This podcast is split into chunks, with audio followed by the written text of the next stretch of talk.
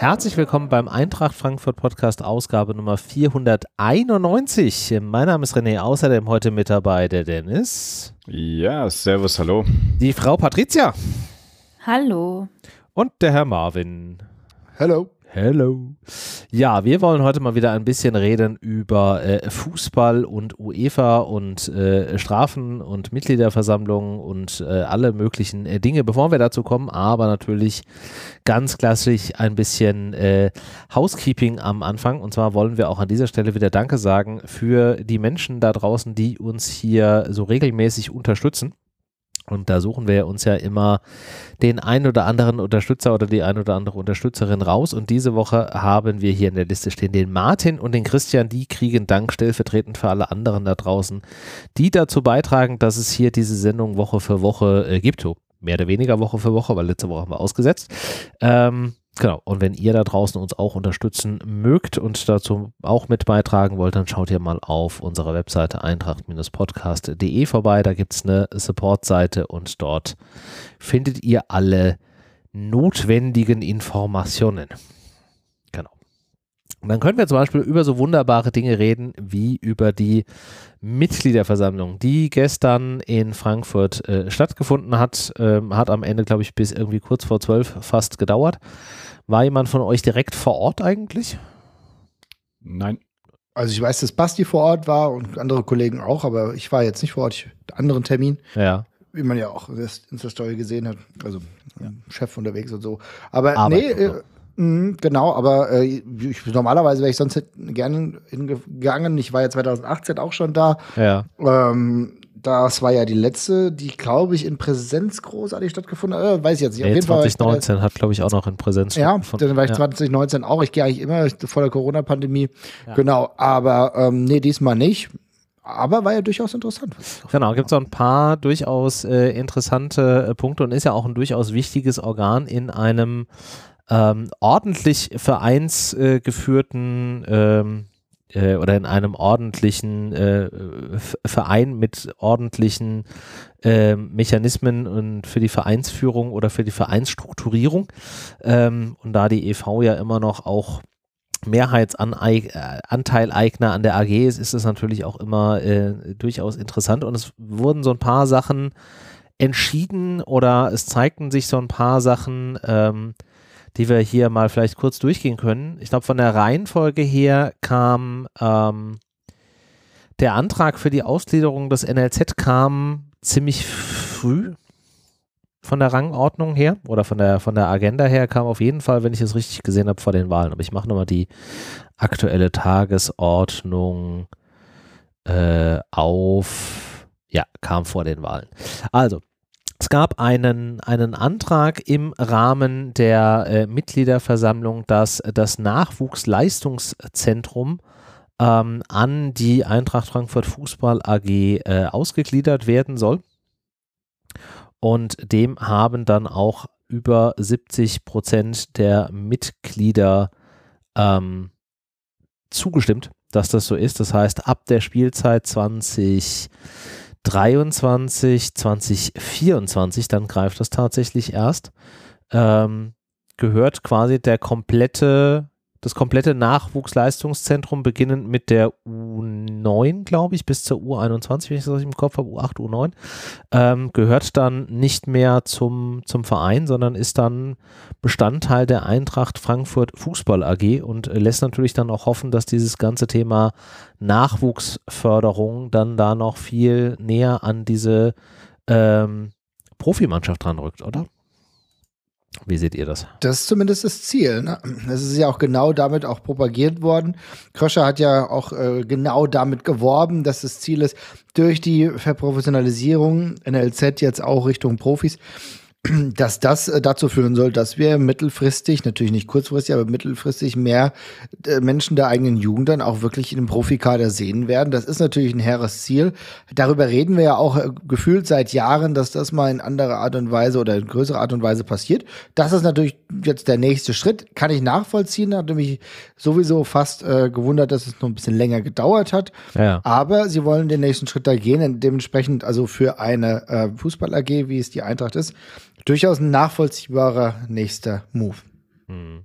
Ja, Sehe ich genauso. Marvin hat es ja schon gesagt, eigentlich ein äh, Schritt, der ja fast äh, ein bisschen nachhängt, in Anführungszeichen, den Ansprüchen, die man hat, äh, sicherlich auch verbunden mit, äh, ja, muss man sagen, finanzielle Aufpäppelung noch in dem Bereich und dann ja schauen wir mal, was bei rumkommt. Im Endeffekt sieht man ja, es ist ja ständig irgendwie im Umbruch. Man hat ja äh, teilweise jedes Jahr gedacht, Mensch, jetzt wird wieder was versucht, es hat wieder nicht so ganz funktioniert. Nee, ich hoffe, ich hoffe, dass auf jeden Fall äh, wir hier ein paar Früchte draus ziehen und wir wissen ja alle äh, und wünschen uns das alle, dass äh, der eigene äh, Nachwuchs und die eigenen, ja, sozusagen Potenziale, die in der Region da sind, auch entsprechend dann irgendwann ja, Bundesliga spielen und idealerweise natürlich bei der Eintracht. Mhm. Ja, auf jeden Fall ein, ein wichtiger oder ein, ein, guter Schritt, sagen wir es mal so. Wenn es denn dann jetzt konkreterweise oder korrekterweise umgesetzt wird, aber zumindest haben äh, 73 Prozent der anwesenden Mitglieder dem zugestimmt. Also von daher durchaus eine, eine gewisse Zustimmung im, im Verein, diesen Schritt dann auch äh, was, weil, weil, wisst ihr, was prinzipiell dagegen, was haben denn die, die, ich sag jetzt mal, Kontrahenten, die Leute, die wirklich dagegen waren, äh, als ich weiß ja, ob, genannt? Ob die dann, die, die, die fehlenden 27 Prozent wirklich dagegen waren, dann kannst du natürlich auch Enthaltung Enthaltung. Hm. Ähm, es gab jetzt keine konkrete, oder ich habe sie zumindest nicht gefunden, keine konkrete Auflistung der, der Wahlergebnisse. Ich habe auch den, den Twitter-Account, äh, der Eintracht e.V. Twitter-Account hat ja relativ viel live äh, getickert auch. Übrigens äh, sehr geil gemacht, muss ich mal sagen. Wie schön ja. es ist für die, all die Leute, die nicht vor Ort waren, ja. dass ich ähm, das genau verfolgen konnte. Das hat mir echt gut gefallen, geiler Service. Ähm, ja, wollte ich auch noch mal ganz kurz einwerfen, weil ich meine, nicht jeder kann immer vor Ort sein, ne? auch wenn es eine große Halle ist, man hat irgendwie Termine und dafür war das echt cool. Das fand ich auch gut. Ich habe es tatsächlich darüber verfolgt. Eigentlich so den ganzen Abend hin und wieder immer mal durchgescrollt, was gab es jetzt Neues, was wurde jetzt beschlossen, was nicht. Ähm, das war echt praktisch. Das fand ich äh, auch. Also war ein, ein guter Service und sie waren auch sehr äh, zeitnah. Fand ich, äh, der ein oder andere Twitter-Kommentierer fand das nicht und hat sich da lautstark beschwert, aber mein Gott, über sowas muss man dann, glaube ich, auch hinwegsehen. Ja. Aber von daher war, kann ich ja nicht genau sagen, was die anderen äh, Argumente waren. Ich glaube auch gar nicht, oder ich habe zumindest nicht gesehen, dass es dazu irgendwelche dokumentierten Wortmeldungen dafür, dagegen äh, gab, sondern ich vermute einfach, dass in dem Fall durchaus auch eine ganze Reihe sich dann enthalten haben. Ähm, Pro-Argument hier kann natürlich sein, äh, ne, dass es natürlich auch ein bisschen um die Talente geht, die vielleicht nicht die Verwurzelung der Eintracht ähm, ganz genau sehen. Ne? Also wenn du aus der Region kommst, dann weißt du eigentlich, okay, die Eintracht äh, e.V., beziehungsweise ja genau, der Verein, äh, wenn ich da anfange, dann rück ich, wenn alles gut geht, dann wirklich auch zur AG, ne, wenn ich zu den Profis komme, aber vielleicht ist dieser Schritt, dass man das jetzt komplett zur AG zieht, gleich eine weitergehende Professionalisierung, die auch eine Strahlwirkung hat. Das mhm. kann ich mir durchaus vorstellen. Ähm, es geht natürlich immer um die Positionierung. Es geht um die Positionierung. Wie kriege ich das noch professioneller? Wie schnell kann ich beispielsweise das NLZ dann auch wieder modernisieren, wenn neue Schritte anstehen? Und ich glaube, da ist mehr Dynamik in der G auch, weil natürlich die finanziellen Spielräume eher dort auch liegen. Insofern, ich glaube, es macht aus sportlicher Hinsicht wirklich Sinn. Und ich denke, das ist der richtige Schritt. Mein Dafürhalten. Aber wenn ihr eine andere Sicht habt, dann schreibt uns das gerne, würde mich echt mal interessieren. Weil wie, wie du, René, habe ich ja auch keine Gegenstimmen, die einen pointierten Vorschlag beinhaltet haben, dazu gesehen. Also insofern wäre es durchaus interessant, das mal zu wissen. Ja, ja, das definitiv. Also von daher, wenn ihr da andere Meinungen habt oder vielleicht auch ganz konkrete Punkte, dann lasst sie uns gerne wissen, dann greifen wir das in einer der nächsten Sendungen dann nochmal auf. Ja, und was auch so ein bisschen, ich glaube, kurz davor ähm, eingereicht wurde, äh, war dann ein Dringlichkeitsantrag. Der wurde dann aber auch erst ein bisschen später ähm, behandelt, weil das dann auch erst noch irgendwie vorgelegt werden musste. Und der hing maßgeblich mit einem Thema zusammen, was, glaube ich, im Rahmen ähm, der ganzen äh, Vorstandsberichte äh, stattgefunden hat, nämlich als unser äh, Finanzvorstand Oliver Frankenbach ähm, erklärt hat, dass das Thema Eigenkapital im Zuge der ganzen Corona-Thematiken äh, und dass man da ja durchaus Verluste äh, gemacht hat, ähm, dieses, dieses Anteil, dieses Eigenkapital dann doch auch auf ein erhebliches Maß geschrumpft ist. Und dass man demnach dann jetzt, äh, dass es ein guter Zeitpunkt wäre, auch angesichts gerade der, ähm, der ganzen ja, Aufmerksamkeit, die man durch den Europacup-Sieg gewonnen hat und jetzt durch das Champions League-Spielen, was man ja auch bei den Mitgliederzahlen, wo wir vielleicht gleich nochmal kurz drüber sprechen können, auch gesehen hat, ähm, dass jetzt ein guter Zeitpunkt wäre, Kapitalmaßnahmen äh, jetzt wieder durchzuführen. Bedeutet, man möchte weiterhin Anteile ähm, an der ähm, ähm an der äh, Fußball AG an, an äh, externe Geldgeber veräußern, was ja dann später zu diesem Dringlichkeitsantrag äh, geführt hat. Genauer gesagt halt eben Anteile des EV an der Fußball AG weiterhin veräußern, sodass dann dort darüber äh, quasi wieder Fremdkapital ähm, zugeführt werden kann. Und ähm, das war so der, der, der Plan, den man dort ähm, geäußert hat. Und dann wurde eben dieser Dringlichkeitsantrag von, ähm, sag schon, Sebastian gestellt, den wir ja hier auch kennen, der ja auch diese ganzen Eintracht gegen Rassismus Aufkleber, ihr erinnert euch vielleicht auch gemacht hat. Äh, Super Sepp auf ähm, Twitter. Ich lese diesen Dringlichkeitsantrag einfach nochmal im Wortlaut vor, weil ich nicht weiß, wer ihn mitbekommen hat, weil den fand ich nämlich prinzipiell ganz spannend. Ähm, der lautet nämlich wie folgt. Der, die Mitgliedsversammlung von Eintracht Frankfurt e.V. steht hinter der 50 plus 1 Regel und den damit verbundenen Werten für vereinsgeführten Profifußball. Sie erwartet, dass die 50 plus 1 Regel nicht nur gerade so in Zahlen erfüllt, sondern mit Überzeugung gelebt wird.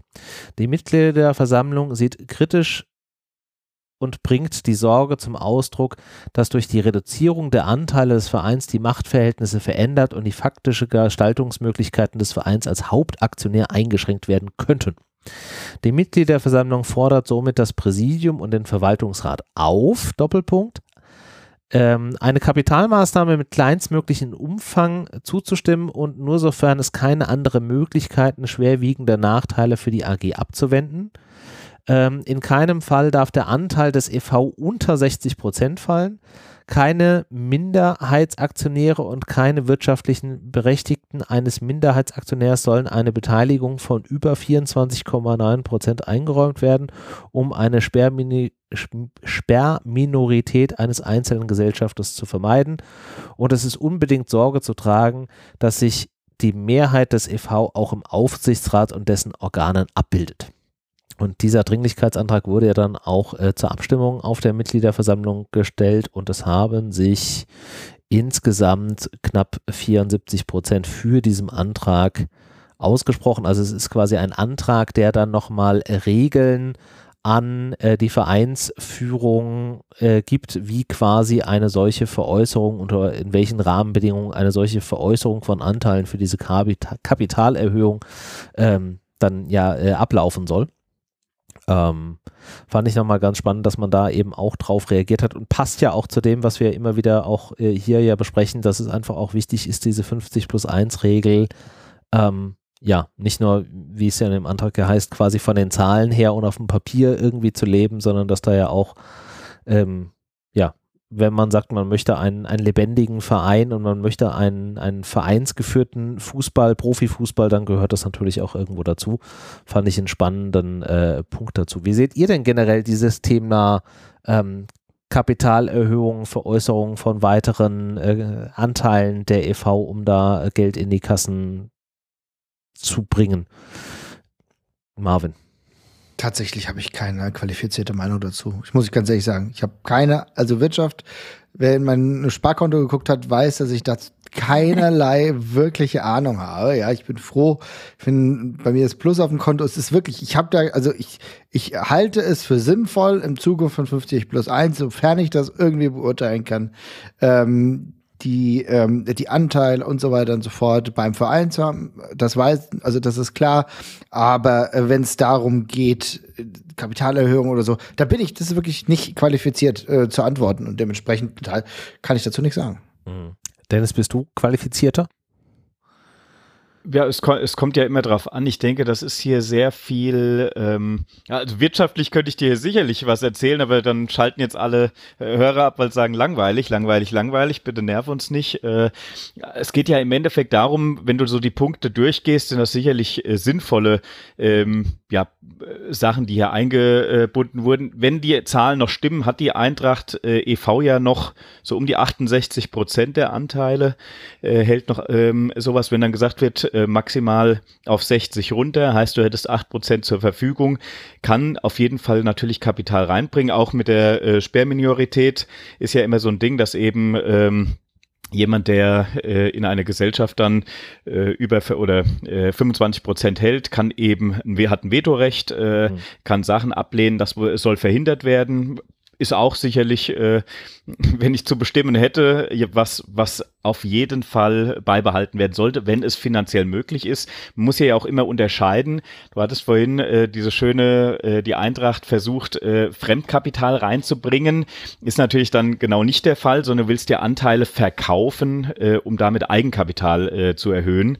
Äh, Fremdkapital wäre dann klassisch, du nimmst ein Darlehen nimmst auf Darlehen oder sonstiges. Ja, okay, das genau. Dann, ja, hast du natürlich recht. Also, also so, so, so sind die, sind die äh, Dinge, wo, wo man einfach hier sagen muss, man muss es unterscheiden, man muss es sich angucken und es gibt sicherlich viele Möglichkeiten, auch hier finanzielle Engpässe oder äh, ja, Probleme äh, zu deckeln. Du hast aber natürlich einen Wert. Die, der Verein Eintracht Frankfurt und äh, die äh, Fußball AG hat einen Wert und äh, so kannst du natürlich über so Anteilsverkäufe auch diesen Wert in Eigenkapital wieder umwandeln. Also dadurch, dass du eben von Fremdgeldgebern ähm, dann diese Quote steigerst. Ob das dann einen großen Umfang einnimmt und ob das hier die Anteile kannst du auch nur einmal verkaufen, das soll uns auch Correct. natürlich allen klar sein. Du solltest schauen, dass du deine Vermarktungskonzepte ausreizt. Die Professionalisierung, die wir ja die letzten Jahre alle gesehen haben, ob du dann selbst dein Stadion hier äh, mit früher Sport 5 und was da alles mit drin war und äh, Co. ist alles besser geworden. Du bist ja überall, hast du ja die Finger mittlerweile drin und äh,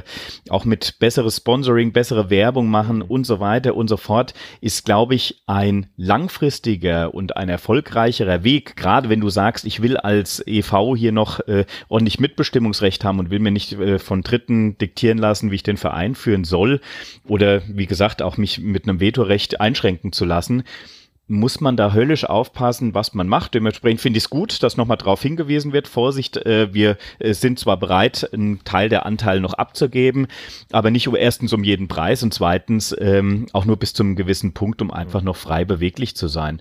Ich muss sagen, äh, viel, viel Richtiges dabei, ob man, und das sind wir uns, glaube ich, auch alle einig, wir müssen uns entscheiden, wo soll der Weg der Eintracht hingehen? Was wird jetzt dringend benötigt? Ist es so, sind wir so weit, dass wir vielleicht eine kurzfristige Finanzierung nur brauchen, weil wir einfach in diesem Corona-Loch noch hängen? Der Entwicklung des Vereins sieht ja sehr gut aus, äh, gerade wenn du dann auch Champions League oder anstrebst regelmäßig international jetzt weiterhin in der Euro Europa League und so weiter vertreten zu sein, hast du sicherlich auch da Möglichkeiten, Gelder für eine Stabilisierung der Eigenkapitalquote auch zu nutzen. Also, wie gesagt, gibt viele Aspekte hier, viel Richtiges gehört und ich will hier die Leute nicht länger langweiligen, langweilen mit irgendwelchem Wirtschaftsquatsch. Dementsprechend. Ähm, naja, es ist ja, es ist ja schon ein wichtiges Thema, weil wir, wie uns ja allen bewusst ist oder wie du ja auch gerade gesagt hast, du gibst ja quasi etwas aus dem Verein, einen Bestandteil des Vereins ab. Das geht exakt einmal für einen, einen Gegenwert, den du dann in der Kasse hast und kaufst dir halt damit ähm, eventuell oder verkaufst damit halt eventuell die Möglichkeit, Dinge aufzuhalten, mitzubestimmen etc.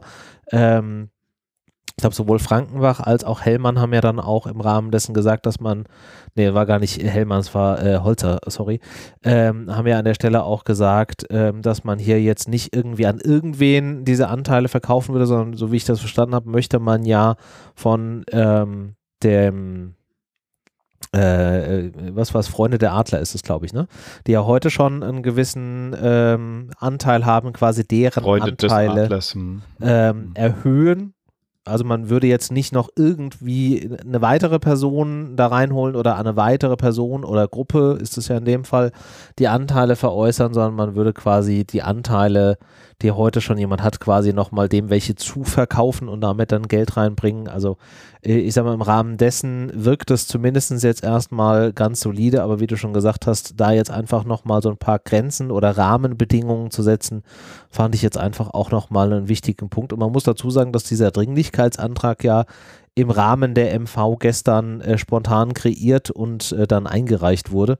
Ähm, also zumindest ein äh, Großteil, so wie ich das verstanden habe, ist ja dann ja spontan vor Ort eingereicht worden und nicht im, im Vorfeld. Also ähm, im, muss man schon sagen, dass da jetzt der, das ein oder andere Mitglied auch spontan mitgedacht hat und da nochmal einen Antrag zu formulieren.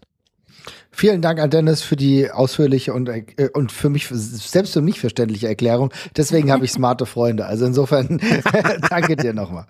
Absolut. Ich bin gerne, so dankbar, dass wir hier Dennis in der Runde hatten, ja. weil wenn äh, wäre es an zu diesem Punkt gekommen, an dem ich gefragt worden wäre, was ich davon denn halte und ob ich denn da irgendwas zur Wirtschaft erklären kann, hätte ich wahrscheinlich gehen müssen oder ich hätte mich komplett blamiert, weil ähm, ähnlich wie bei Marvin ist Wirtschaft nicht meine allergrößte Stärke, muss ich sagen. Von daher vielen Dank. Das hat, glaube ich, ich glaube, ich fand das sehr informativ und es hat auch geholfen in dem Rahmen, den wir hier haben. Natürlich kann man das wahrscheinlich auch, weiß nicht, zwei Stunden drüber reden und aufdröseln, aber ähm, ich glaube, so wurde das doch ganz gut aufgegriffen alles. Ja. Ja, hätte ich noch weiterreden müssen, hätte ich gesagt, hier, hallo, schlechte Verbindung, hallo, da. Ja, ja mein, mein, Laptop fährt gerade in einen Zug, ich kann gerade nicht. Ja. Ähm, in einen Tunnel, nicht in einen Zug. Was erzähle ich denn eigentlich für eine Scheiße heute schon wieder? Meine Güte. Ähm, ein wichtiger Punkt war natürlich auch, und das hatten wir ja gerade eben bei dem Thema der Kapitalerhöhung auch nochmal, dass der Verein natürlich auch einen gewissen Wert hat.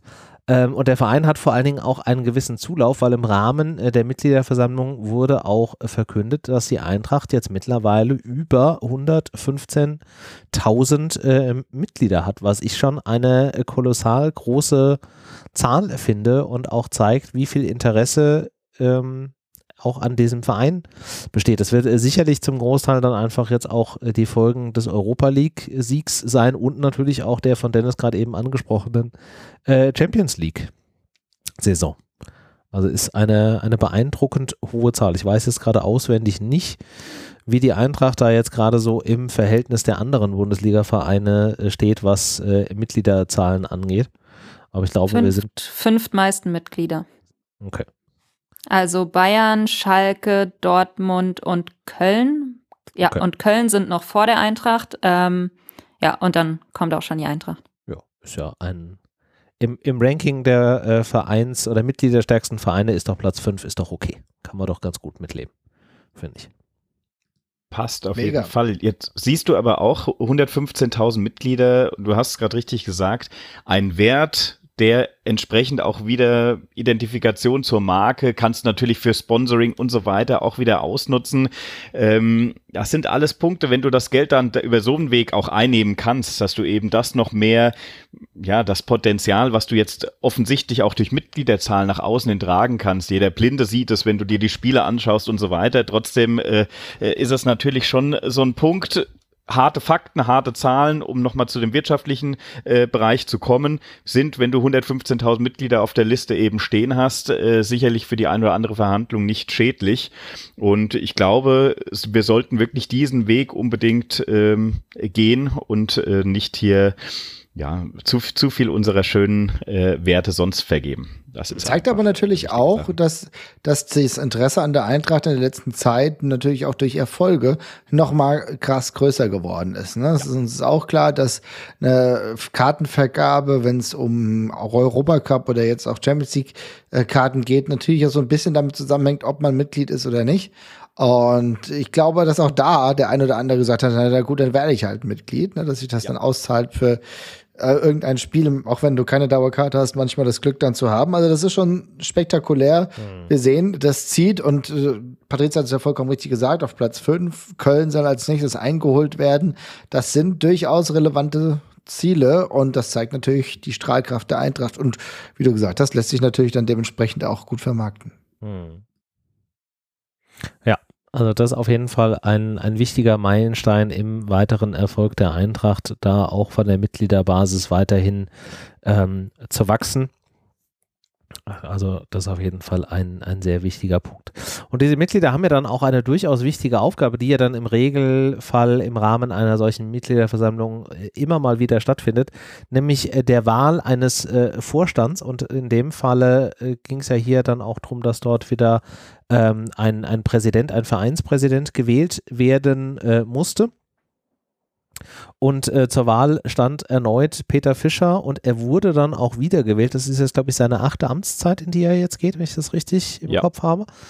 Ähm, und dann gab es da ja auch noch, äh, also es gab von vornherein, oder es gab in dem, in dem Wahlergebnis, sagen wir es so rum, äh, in dem Wahlergebnis, was kommuniziert wurde, hat man schon gesehen, dass die Zustimmung von der Fanbasis, die vor Ort war, oder von den Mitgliedern, die vor Ort waren, ähm, nicht mehr so groß war. Nach offiziellen Zahlen der Eintracht hat er knapp unter 80 Prozent äh, der Ja-Stimmen oder der Zuspruchsstimmen in dem Falle bekommen. Wobei das auch in dem Falle bedeutet, dass quasi ähm, in dem in dem Ergebnis die Enthaltungen nicht berücksichtigt werden, weil laut Vereinssatzung hier quasi Enthaltungen von der Gesamtmasse abgezogen werden und damit die Gesamtmasse schrumpft, wenn man sich wirklich nur im Verhältnis anguckt von den Leuten, die vor Ort waren, die dann tatsächlich für Peter Fischer als äh, weitere vier Jahre Eintracht äh, e.V.-Präsident gestimmt haben, dann sind es sogar nur 67,2 Prozent. Also deutlich weniger äh, Zustimmung.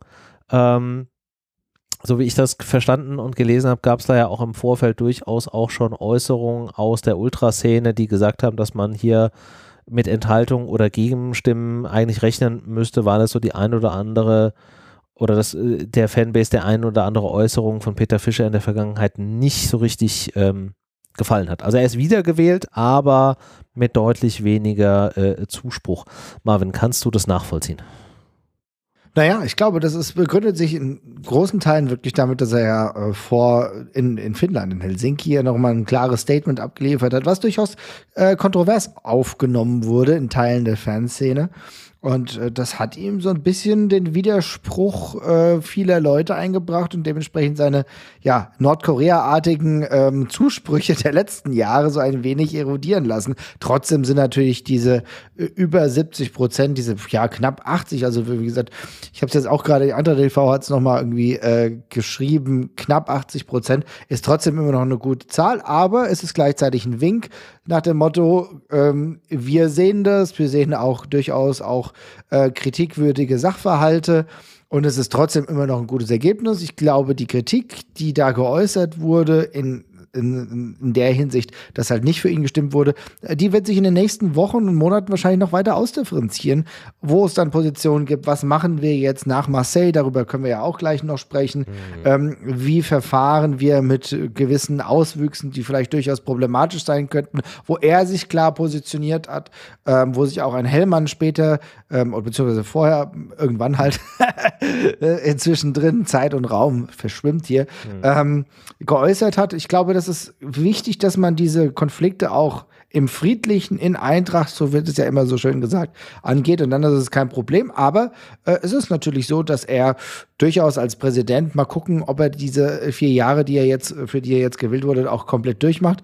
Jetzt auch vielleicht noch mal ein bisschen dazu nutzen muss, um die Brücken wieder zu bauen. Das ist aber ganz normal. Ich finde, bei so einer langen Amtszeit ist sowieso überraschend gewesen, wie viele an seiner Seite waren, auch als es zwischenzeitlich mal ja einen Gegenkandidat gab. Das hat alles nichts gebracht und er ist jetzt wieder gewählt worden, aber er hat Aufgaben. Und das ist tatsächlich vielleicht auch gar nicht so verkehrt. Ja, das ist richtig. Patricia, was denkst du denn dazu? Ja, nichts hinzuzufügen. Ich glaube, Marvin hat es schon ganz gut gesagt. Also ähm, es ist immer noch eine große Zustimmung und ich glaube, es ist auch ähm, richtig. Also ich finde, Peter Fischer gehört zur Eintracht, aktuell zumindest. Äh, das ist ähm, das ist irgendwie fast untrennbar und ich finde auch, es ist ein guter Präsident, aber nichtsdestotrotz gibt es natürlich Kritik und die ist auch gerechtfertigt. Auf der anderen Seite ähm, und äh, ja, letztendlich schlägt sich das in den Zahlen nieder, aber jetzt auch alles nicht so dramatisch, dass man da jetzt irgendwie, glaube ich, groß, ähm, ja, Drama schieben müsste oder schauen müsste, oh, okay, was ist da los, was ist intern los im Verein. Das ist, das ist aktuell einfach nicht der Fall. Und ja, wie Marvin schon sagte, man muss jetzt mal schauen, wie sich das alles auch weiterentwickelt, denn es gibt ja genügend Themen, die sich aufdrängen und die auch noch äh, ja in Angriff genommen werden müssen und geklärt werden müssen. Und ich glaube, dann zeigt sich einfach, was dahinter steckt, beziehungsweise wie sich das weiterentwickelt. Aber alles in allem bin ich fein damit, wie es äh, wie es abgelaufen ist und wie es äh, jetzt gerade so ist. Gut, ich glaube, das waren so die wichtigsten äh, Punkte ähm, vom, von der Mitgliederversammlung. Es sei denn, wir haben da draußen oder wir haben was vergessen, dann lasst ihr uns das bitte gerne in den Kommentaren ähm, äh, wissen, was auch im Rahmen der Mitgliederversammlung und vor allen Dingen in der Aussprache äh, des, des Vorstands, des Präsidiums und auch äh, der Verantwortlichen der Fußball AG immer mal wieder herkam. Und äh, da hatte Marvin es gerade eben schon angedeutet, ist natürlich dieses ganze Thema der Vorkommnisse in Marseille, ähm, wo ja dann am vergangenen Freitag ähm, die Strafen dann auch von der UEFA Disziplinarkommission ähm, äh, veröffentlicht wurden. Und die gestalten sich für die Eintracht äh, wie folgt. Man hat äh, einmal eine, eine Geldstrafe in Summe von äh, 45.000 Euro, die sich allerdings aus zwei Teilen quasi ähm, äh, zusammensetzt, nämlich einmal irgendwie 30.000 für das Thema äh, Feier, äh, also Feuerwerk und Pyro und so weiter. Und das andere waren 15.000 dann auch nochmal wegen ähm, den Auseinandersetzungen, die da stattgefunden haben, also in Summe 45.000 Euro. Und dann gibt es zwei Strafen, die zur Bewährung ausgesetzt worden sind. Ähm, nämlich einmal, dass im nächsten Auswärtsspiel in einem UEFA-Wettbewerb es nicht möglich ist, Karten zu verkaufen. Also die Eintracht darf keine Auswärtskarten für das nächste ähm, Auswärtsspiel in einem UEFA-Wettbewerb ähm, verkaufen und das andere ist ein sogenannter Zuschauerteilausschluss, nämlich bei einem der nächsten oder beim nächsten Heimspiel in ebenfalls einem UEFA-Wettbewerb müssen mindestens 1000 Plätze quasi ausgeschlossen, also frei bleiben. Diese beiden Strafen wurden äh, zur Bewährung ausgesetzt, ich glaube wieder für die Dauer eines Jahres. Das bedeutet also, wenn jetzt im, im nächsten Spiel da jetzt irgendwas schief geht, wird die wahrscheinlich für den entsprechenden Teil dann die Bewährung gekippt und dann im darauffolgenden Spiel das umgesetzt, weil ja bislang die UEFA, was so ihre Urteilssprechung angeht, immer quasi ähm, Gleiches mit Gleichem ähm, bedient. Bedeutet, wenn die Vorkommnisse in einem Heimspiel waren, dann wird die Strafe entsprechend auf das nächste Heimspiel ausgelegt und nicht auf ein Auswärtsspiel. Und umgekehrt ist es eben bei einem Auswärtsspiel gewesen, ist das darauffolgende Auswärtsspiel betroffen. Das ist so eine, so eine Richtlinie, nach, an der sich die, die UE, oder das ist so ein, so ein Thema, an der sich die UEFA in ihrer Urteilssprechung bislang immer irgendwie orientiert hat, wobei sie daran nicht gebunden ist. Also, wenn die wollen, können die das auch alles wieder kreuz und quer und links und rechts drehen. Was ist denn so euer Take zu den Strafen? Sagt ihr, das ist okay oder ist das zu wenig oder äh, hättet, womit hättet ihr denn gerechnet? Fragen wir mal so rum. Dennis, womit hättest du gerechnet? Oh, okay. Ich hätte tatsächlich mit äh, direkten Konsequenzen, nicht auf Bewährung äh, gerechnet. Äh, ich hatte auch irgendwo gelesen, das habe ich jetzt bei dir gar nicht äh, rausgehört oder vielleicht habe ich es auch, ähm, dass äh, teilweise auch das rassistische Verhalten da ähm, mit berücksichtigt wurde bei den, ähm, bei den ähm, Strafen. Äh, ja, das war sogar der Hauptgrund. Das war der Hauptgrund. Das, ne? Also die Geldstrafe ja, ne? bezieht sich in erster Linie, glaube ich, auf das Thema Feuerwerk und äh, der Rest, ähm, to ban Eintracht Frankfurt from selling tickets to its away supporters for its next, äh, for racist behavior. So, also sie beziehen ja, genau. sich in den meisten Fällen darauf, zumindest was das Auswärtsthema angeht, primär auf diese rassistischen äh, Vorkommnisse und weniger auf das Thema ähm, der Pyro.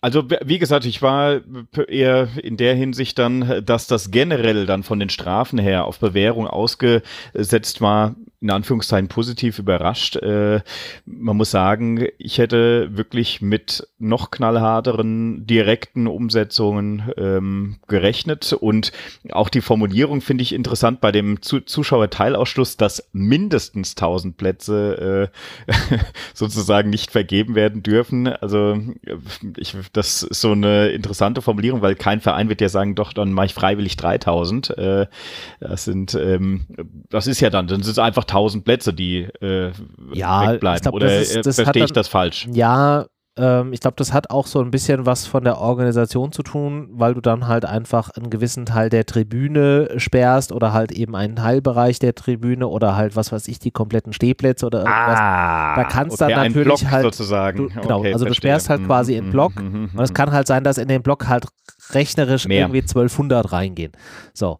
Ah, ähm, deswegen da ist da halt keine, keine fixe Zahl drin, sondern da wird dann halt quasi dann das darüber geregelt. Deswegen äh, wird es da halt nicht fest irgendwie fest. Äh, okay, danke René, weil, weil das hat mich wirklich gewundert. Das ist, äh, konnte ich nicht so ganz nachvollziehen. Deshalb vielen Dank für die Aufklärung. Nein, ich, ich bin wirklich äh, dafür, was abgelaufen ist und äh, wie es dann hin und her und ja, gerade wenn du schon ein gebranntes Kind vorher bist, äh, habe ich eher mit mehr gerechnet, aber vielleicht bin ich da auch zu, äh, ja, zu pinzig, zu kleinlich. Äh, wie seht ihr das denn? Habt ihr denn, wart ihr denn an sich mit der Situation überfordert, als ihr das gelesen habt, oder wart ihr äh, negativ, positiv äh, davon beeindruckt? Wie sah es bei euch aus? René. Also ich hätte fast damit gerechnet, dass zumindest im nächsten Auswärtsspiel da irgendwas ist. Ähm, ich hatte zumindest die Hoffnung, dass die UEFA in ihrer Linie bleibt und kein Heimspiel ähm, da jetzt irgendwie mit reinzieht, aber ich hätte zumindest schon gerechnet, dass es im nächsten Auswärtsspiel eine klare Aussage äh, gibt, dass dort keine Karten verkauft werden können. Ähm, am Ende hat in meiner Wahrnehmung die UEFA ein Stück weit halt eben die äußeren Umstände, die ja dort in Marseille waren, ähm, mit berücksichtigt bei ihrer Urteilssprechung, was ich prinzipiell erstmal begrüße, dass man da jetzt nicht einfach irgendwie stumpf mit dem Löffel draufgehauen hat, sondern einfach gesagt hat, okay, wir gucken uns auch den Rahmen mal an. Und berücksichtigen das bei unserer Urteilssprechung. Wir sind halt jetzt einfach schon sehr viel auf Bewährung. Ich glaube, dieses ganze West Ham-Thema mit dem Platzsturm ist ja auch nach wie vor noch, ähm, ich weiß nicht, äh, kommt das jetzt eigentlich als Bewährung noch on top oder ist das jetzt damit dann abgegolten? Das, da war ich mir nämlich absolut unsicher und das konnte ich auch bislang nirgendwo nachlesen. Ähm, aber wir sind halt jetzt einfach für ein Jahr wieder in solchen Themen auf Bewährung und das ist halt einfach auch schwierig. Da muss ja jetzt nur irgendwie eine Kleinigkeit sein und dann wird halt die Nummer dann da durchgezogen. Ist halt schon auch wieder irgendwie doof, ne? Klar, aber ich glaube, letztendlich bist du trotzdem gut bedient dann. Also ähm, ich sehe das auch wie du, dass da bestimmt auch die Umstände ähm, berücksichtigt wurden, was ich auch prinzipiell richtig finde, weil man muss das, glaube ich, trennen. Und ich glaube, das können auch Leute, die vor Ort waren, am, am besten beurteilen, was war da jetzt wirklich Phase und was nicht. Das ist von außen immer ganz, ganz schwer zu sehen, aber es war natürlich eine Ausnahmesituation und ähm, ich finde es ganz gut, dass das sicherlich auch mit einbezogen wurde, aber man ist trotzdem, glaube ich, gut damit bedient, wenn da ähm, rassistisches Verhalten war. Plus, ähm, egal wie die Umstände sind, ich weiß nicht, Pyro verlässt die Hand, ist halt so ein Ding, es geht halt nicht.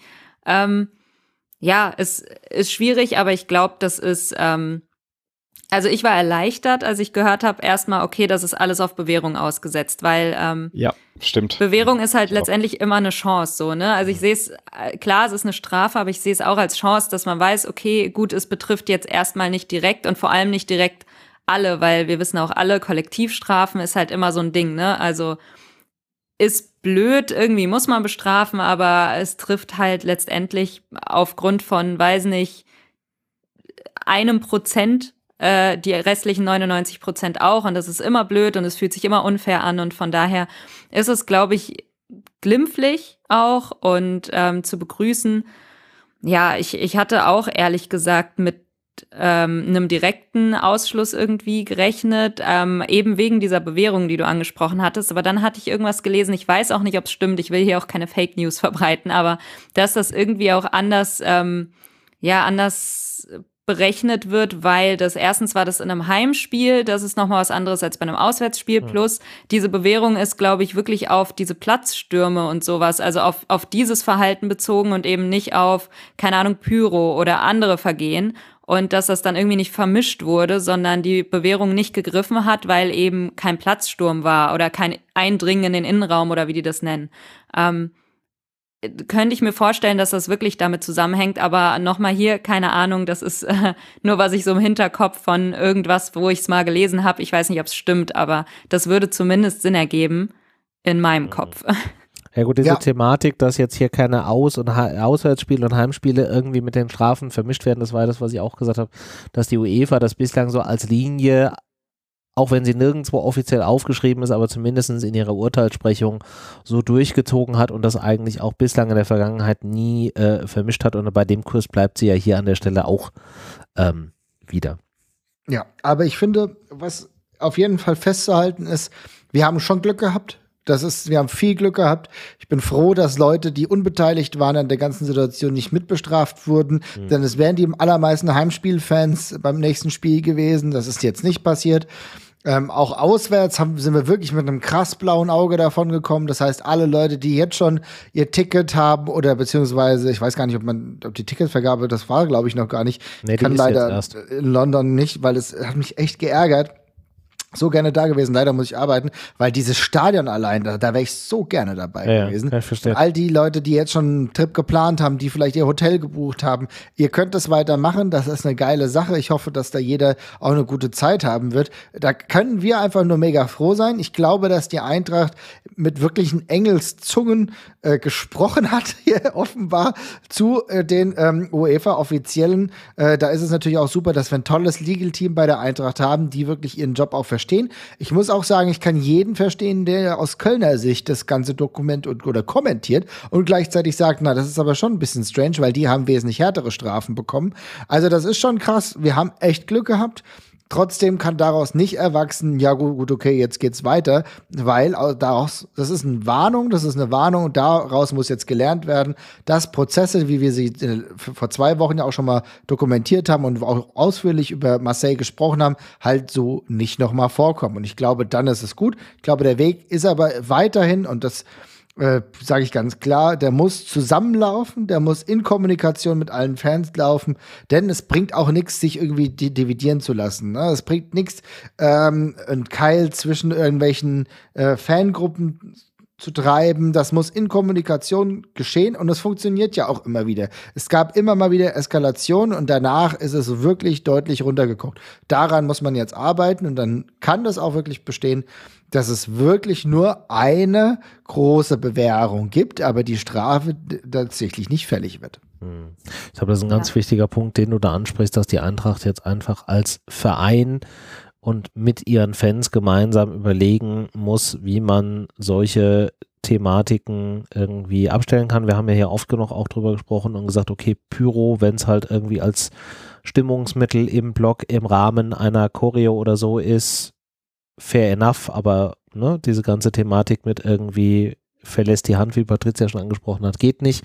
Und dass die Eintracht sich sehr offensiv gegen rassistisches Gedankengut stellt, hat sie ja in der Vergangenheit immer wieder ähm, bewiesen.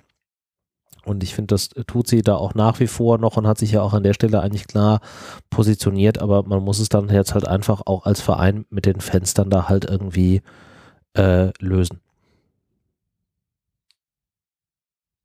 Das ist es, das ist es. Aber trotzdem, also wie gesagt, ich bleibe dabei, wir haben es ja letztens schon mal illustriert, ähm, das mit den Hitlergrüßen, das weiß aber auch jetzt jeder, ne? ich glaube, das brauchen wir nicht fast nochmal sagen.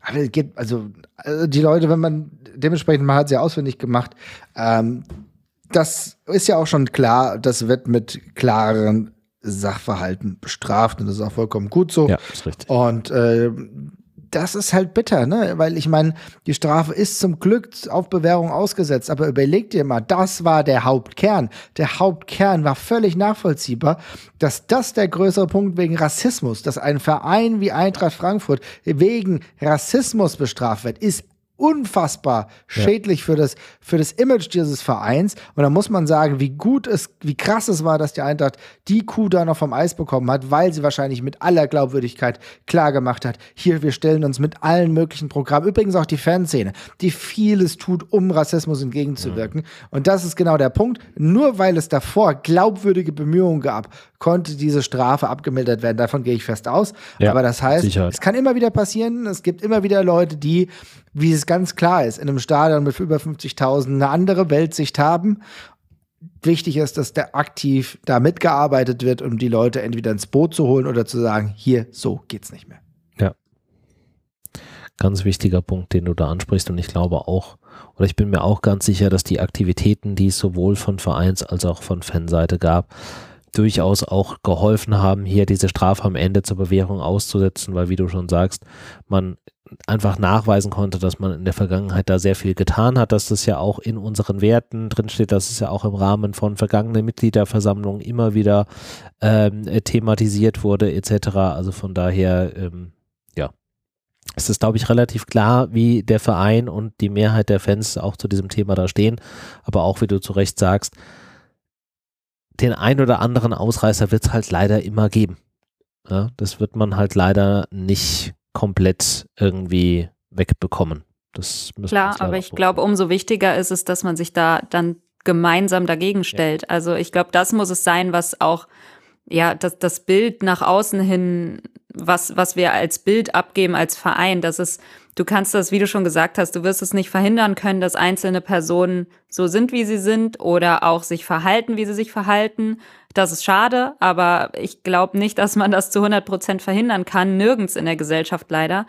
Ähm, viel wichtiger ist einfach das Gesamtbild, was du abgibst und was du tust dagegen und, und wie glaubhaft das auch ist. Also, dass du da nicht nur irgendwie Worte ähm, hinschmeißt, sondern auch Taten folgen lässt. Und ich glaube, das ist bei der Eintracht äh, der Fall. Und ich identifiziere mich mit einer Eintracht, wo das ganze Heimstadion äh, geschlossen Nazis rausruft, nachdem, ihr wisst ja, ich glaube, es war gegen Salzburg äh, ja. damals in der Euroleague. Damit identifiziere ich mich. Ich identifiziere ja. mich nicht mit einzelnen Personen, die irgendwo einen Hitlergruß zeigen, weil äh, for obvious reasons äh, geht halt nicht und äh, gehört auch meiner Meinung nach nicht zum Verein und nirgends in die Gesellschaft. Also von daher glaube ich ganz wichtig, dass sich ja, der Verein und auch die Fanszene da geschlossen dagegen stellen und zeigen, nee, das ist bei uns eben nicht der Regelfall. Sehr gut. Nee, super, super nochmal auch gesagt, äh, Patricia, das hast du aber, du hast einen Schnitt aus der oder ein, einen Teilbereich aus der Gesellschaft deckst du eben ab, wenn du äh, so ein Stadion hast. Und äh, da wissen wir alle, dass es in der Gesellschaft generell auch äh, ja so ein paar äh, Irrlichter gibt. Ähm, und das hast du eben dann auch im Stadion. Und wie, du, wie er richtig sagt, er sagt das genau richtig, du darfst es aber nicht akzeptieren, du darfst es nicht äh, aufkommen lassen und Oder schon gar nicht fördern, aber das ist klar, dass das nicht äh, der Fall ist aber das ist genau der Punkt, äh, Marvin, du hast auch vorhin so schön gesagt, diese Glaubwürdigkeit, die der Verein ausstrahlt und hier auch nochmal auf äh, Peter Fischer zurückzukommen, der ja auch sich klar immer äh, dagegen äh, ähm, positioniert hat, ja. denke ich, ist ja auf jeden Fall hilfreich, um äh, dann entsprechend glaubwürdig auch zu vertreten. Das sind ein paar Irrlichter und das hat nichts mit Eintracht Frankfurt zu tun. Ja, ist korrekt. Jetzt gab es ja noch einen zweiten Verein, der da dabei war und auch äh, Marseille hat Strafen bekommen. Die waren ja auch bereits auf Bewährung. Und diese Bewährung wird quasi jetzt äh, gezogen. Bedeutet, Marseille muss das nächste Heimspiel in einem UEFA-Wettbewerb als Geisterspiel austragen. Das wäre dann in dem Fall das Spiel gegen Sporting und wenn ich das so richtig verstehe, im darauf folgenden Heimspiel in einem UEFA-Wettbewerb greift dann da auch das Thema des Teilausschlusses. Ähm, bedeutet auch hier, dass dann zum Beispiel ein Bereich des Stadions komplett gesperrt bleiben ähm, muss, primär eben für das äh, Entbrennen, das massive Abbrennen äh, von Pyro. Bedeutet, äh, Marseille hat jetzt in dieser Champions League Runde Gruppenphase für die nächsten, für das nächste und das übernächste Heimspiel dann entsprechende Strafen. Bedeutet im Umkehrschluss aber auch, dass ähm, das Spiel von Marseille in Frankfurt äh, äh, ganz normal und ohne irgendwelche äh, Einschränkungen auch stattfinden wird. Das heißt, Marseille kriegt auch die 5% an Karten zugestanden, kann die verkaufen und äh, die Fans können hier anreisen. Für wie kritisch haltet ihr das, Marvin? Also ich glaube, es sind nicht die gleichen Fans zum allergrößten Teil, die wir in Marseille gesehen haben, mhm. die sehr, ja, ich sag mal, eventfreudig waren, bis gewaltbereit. Äh, Gerade bei uns auf der linken Seite, das dürften nicht die gleichen sein, die anreisen. Da ja. bin ich mir ziemlich sicher. Ähm, ich glaube eher aber, dass es unabhängig davon, also ich glaube, im Stadion bleibt es ruhig. Ich weiß aber nicht, ähm, wie es halt vor dem Stadion ist oder einen Tag vorher darüber müssen die betreffenden Stellen halt nachdenken. Und ich hoffe, dass bei uns dann dementsprechend alles ruhig bleibt. Aber das kann ich nicht vorhersehen. Das weiß ich nicht. Und da habe ich so ein bisschen Angst. Ich habe tatsächlich einfach ein bisschen Angst, dass es einen Tag vorher oder in der Nacht noch ordentlich rund gehen kann. Vielleicht mit Leuten, die gar nicht im Stadion sind. Also, und da muss man auf jeden Fall ähm, deutlich aufpassen. Hm. Ja, ich würde mir auch wünschen, dass es ruhig bleibt, natürlich. Ähm, hab da natürlich auch meine Bedenken, aber letztendlich, äh, wie du schon gesagt hast, auch eher außerhalb des Stadions vielleicht. Und das hättest du wahrscheinlich so oder so nicht verhindern können, auch nicht mit irgendeiner Auswärtssperre, weil die Leute, die anreisen, um da Stress zu machen, die würden wahrscheinlich auch einfach mal so anreisen, weil die sowieso schon alles gebucht haben oder weil die halt wirklich hier sind, um irgendwie, keine Ahnung, Exempel zu statuieren oder was weiß ich was. Mhm. Ich, ich verstehe es halt bis heute auch nicht, was in solchen Köpfen vorgeht, aber ähm, ja, ich, ja, ich glaube, das ist schon vollkommen okay, auch wenn ich nicht, ich bin halt nicht happy darüber, dass man jetzt in so kurzer Zeit nochmal auf diese Fanszene trifft oder treffen könnte. Wie Marvin schon gesagt hat, es sind wahrscheinlich auch im großen Kern nicht die gleichen Leute, die auch vor Ort waren in Marseille. Ähm, aber klar, so ein mulmiges Gefühl bleibt. Letztendlich ist es aber, ähm, ja, glaube ich auch da so, es hätte vielleicht sogar die Falschen getroffen. Es sind ja nicht alle Marseille-Fans jetzt auch so, obwohl das schon wirklich ein, also ich finde das immer noch schockierend, in was für einem Ausmaß das war und wie viele Leute dann letztendlich trotzdem beteiligt waren, weil um so ein Klima zu schaffen, müssen sich ja schon mehr als, keine Ahnung, 20 Leute dran beteiligen. Ne? Also ja. das, das, das, ist schon krass, aber dafür gibt's ja zumindest auch die, die Heimspielsperren und ich finde das auch richtig. Ich bin auch froh, dass da durchgegriffen wurde, die Bewährung meinetwegen zieht und ehrlich gesagt auch, dass Marseille eine härtere Strafe bekommt als die Eintracht, weil alles andere hätte ich nicht verstanden. Weil also letztendlich war das absolut nicht sicher für die Auswärtsfans. Man hat sich zumindest aus allen Erzählungen, ich war ja nicht da, ähm, extrem unwohl vor Ort gefühlt, äh, hatte teilweise Angst um seine Unversehrtheit und das kann halt nicht sein. Und ähm, von daher bin ich wahrscheinlich auch froh drum für, für alle, denen das erspart bleibt. Also ja, deswegen finde ich das richtig, dass da durchgegriffen wurde und ähm, ich glaube, keiner spricht dagegen, wenn man sagt, Marseille hat da auch eine saftige Strafe verdient, weil das geht einfach nicht. Das war ja ich habe keine Worte dafür, wie, wie schlecht organisiert das war, wie unsicher das war und, und auch wie das überhaupt sein kann, dass ein Fußballspiel diesen Rahmen hat in irgendeiner Stadt, egal wo man hingeht, weil das kann halt nicht sein. Von daher glaube ich, alles richtig gemacht und mit den Auswärtsfans muss man schauen, wie Marvin sagt, man kann es halt nicht vorhersehen, aber mhm. ich hoffe auch da, dass da Vorkehrungen getroffen werden und das alles einigermaßen friedlich und sicher abläuft, weil das wünschen wir uns, glaube ich, alle. Auf jeden Fall. Also äh, du sagst es und ihr habt ja schon angesprochen, ich sehe hier auch Marseille etwas als Verein in der Pflicht äh, zu schauen. Die kennen die Fankurven am besten, die wissen, äh, kennen ihre Pappenheimer auch und bei der Vergabe der Tickets äh, wird da vielleicht auch über den Weg, obwohl dann vielleicht intern wieder weitergeben wird. Was bei uns, wo wir uns ja eigentlich immer darauf verlassen können, ist, dass äh, ja, ich sag mal, unsere Karten in unseren Händen bleiben. Das heißt, dass Frankfurter, äh, die Frankfurter Fanbereiche auch Frankfurter Fans beinhalten. Das heißt, äh, dass es hoffentlich da Deshalb nochmal der eindringliche, äh, ja nicht bitte, sondern äh, Leute, äh, versucht da nicht irgendwie Geld mit so einem, äh, mit dem Spiel zu machen, um hier äh, irgendwelche Freaks mit ins Stadion zu bringen. Ansonsten denke ich, ich glaube, Marvin, du hast schon gesagt, äh, Stadion selbst sicherlich äh, ein sicherer Bereich, was außen gerade die Tage vorher, Tage äh, des Spieltages und so weiter angeht. Schwierige Geschichte, sicherlich was, was äh, die Behörden äh, im Auge haben und äh, einiges zu tun haben in der Zeit. Aber grundsätzlich es ist und bleibt äh, Fußball, das andere sollte äh, generell so einen geringen Part wie möglich einnehmen. Aber trotzdem muss man sagen, auch mal die Marseille-Fans, äh, beziehungsweise die, der Marseille als, äh, Marseille als Verein muss hier auch äh, in meiner Meinung nach etwas äh, ja, schauen, wem sie da auch die Karten für die Auswärtsfahrten geben, im eigenen Interesse. Denn äh, es ist ja nicht nur schädlich, alle, die das gesehen haben, selbst wenn man nicht aus der rosaroten Frankfurt-Fanbrille äh, schaut, muss man eigentlich sagen, haben alle gesagt, meine Güte, äh, das war ja noch mal extremer, was die Marseille-Fans im Vergleich zu dem, was dann von der Frankfurter Seite erwidert wurde, äh, gemacht haben, ist schon krass. Äh, ja, dementsprechend, Wobei wir sind ja uns alle einig. Wobei da ja auch durchaus Aussagen immer wieder gebracht worden sind, so nach dem Motto, naja, im Vergleich zu manchem äh, Spitzen aufeinandertreffen in, in der Liga, wo dann hier, was weiß ich, äh, Nizza oder PSG vor Ort sind, äh, war das ja noch irgendwie normales Mittelmaß, so mehr oder weniger. ja. ja. Also einfach verrückt. Verrückt. Also von daher klar, äh, klar kann ich deinen Wunsch nachvollziehen, dass du sagst dann von wegen der Verein muss dann da auch gucken, aber ganz ehrlich, wenn das da irgendwie gefühlt jedes zweite Wochenende da so abgeht, ähm, dann glaube ich da auch ehrlicherweise nicht mehr dran, dass man da in irgendeiner Art und Weise, dass der Verein da in irgendeiner Art und Weise regulierend eingreift und entscheidet, wer da eine Auswärtskarte oder eine Heimkarte oder was auch immer bekommt. Ich glaube, man hat das Thema jetzt einfach so akzeptiert, wie es da ist, was traurig genug ist. Ja, das wäre bitter, wenn kompletter. Aber gut, man steckt nie drin.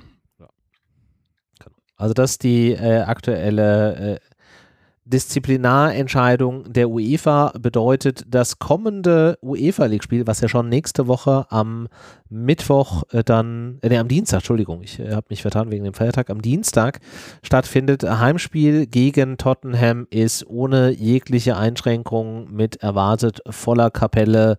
Ähm, geht es dann da nach dieser Länderspielpause und nach dem kommenden Bundesliga-Wochenende weiter in äh, den Champions League Wochen. Ich bin sehr gespannt. Jetzt ja dann direkt hintereinander zwei Spiele gegen Tottenham, erst äh, zu Hause, dann auswärts, wie das Thema dann dort ähm, weitergehen wird und wie die Eintracht sich dann da durchsetzen wird.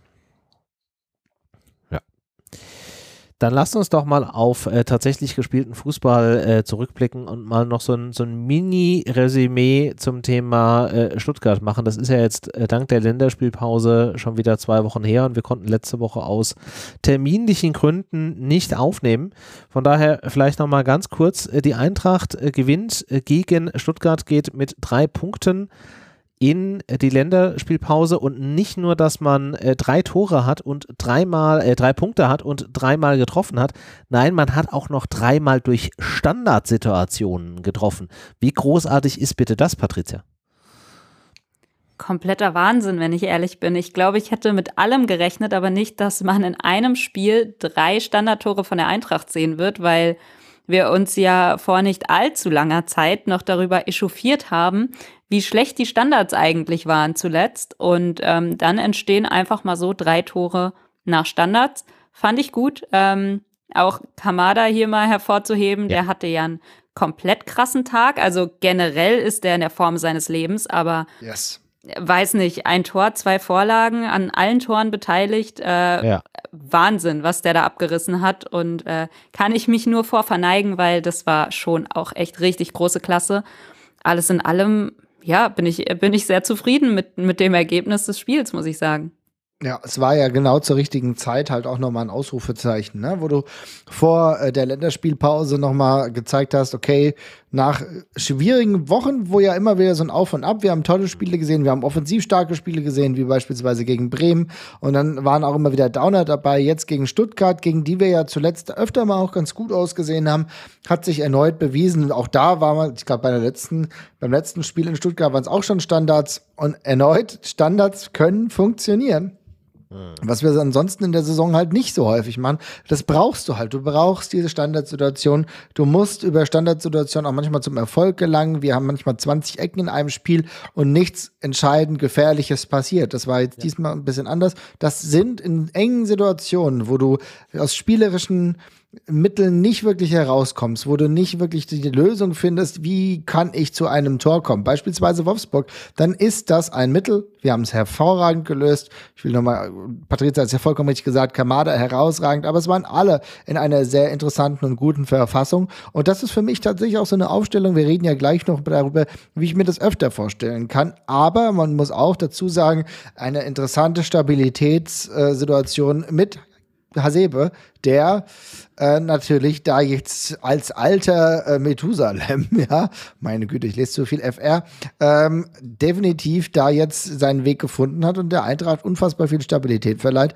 Da habe ich Respekt davor. Ich bin gespannt, wie lange, es um, wie lange es durchziehen kann. Aber die Tatsache, dass er auf dem Platz steht, tut der Mannschaft sichtlich, sichtlich gut und stabilisiert das ganze Gebilde. Denn ja. durch diese, dadurch, dass er als ähm, ja wirklich, wirklich Anker dabei ist, ein Rode, ein So, alles stabil. Auch ein Knauf hat sich stabilisiert, bei dem wir ja auch gedacht haben, okay, der kommt schwer in die Saison. Auch das ist alles besser geworden auf ungewohnter Position.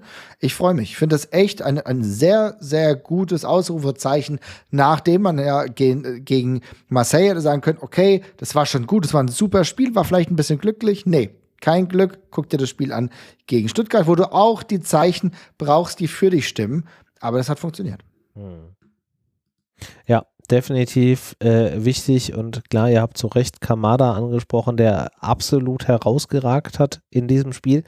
Ähm, das kann es natürlich jetzt dann auch ja, schwierig, nicht aber teuer machen, weil Kamada ja jetzt, dadurch, dass er nicht gewechselt hat, ja jetzt im letzten äh, Jahr seines Vertrages ist und man da, glaube ich, sehr stark dann auch dieses Thema Vertragsverlängerung äh, anstrebt und umso geiler der natürlich jetzt auch in, in diesem und auch in den kommenden Spielen äh, sich da zeigt, umso höher wird dann da auch die Gehaltsforderung wahrscheinlich auch für die nächste Runde ausfallen. Also es hat auch alles immer auch noch so eine andere Seite. Ne? Ja, aber wenn er, wenn wir deutscher Meister werden, dann kann er auch gehen. Das ist äh, das, korrekt. Das, ist korrekt. Um deutscher Meister zu werden, muss man natürlich auch erstmal gegen den amtierenden Tabellenführer gewinnen. Und damit sind wir automatisch beim nächsten Spiel. Der Tabellenführer heißt nämlich aktuell nicht FC Bayern, wie man es vielleicht erwarten würde, sondern heißt äh, Union Berlin, die zu Recht da oben äh, stehen, meiner Meinung nach. Von sieben bislang gespielten Spielen fünf gewonnen, ähm, zwei Unentschieden, noch kein einziges Spiel als einzige Mannschaft in dieser Liga äh, verloren und eine wahnsinnig brutale Effektivität. Ähm, ja, also aus 15 Tor, äh, aus 85 Torschüssen 15 Tore, den zweitwenigsten Ballbesitz. Also da wird halt einfach ein wahnsinnig krasser Konterfußball gespielt. So ziemlich jedes, äh, jeder Schuss auf den Kasten wird da echt gefährlich.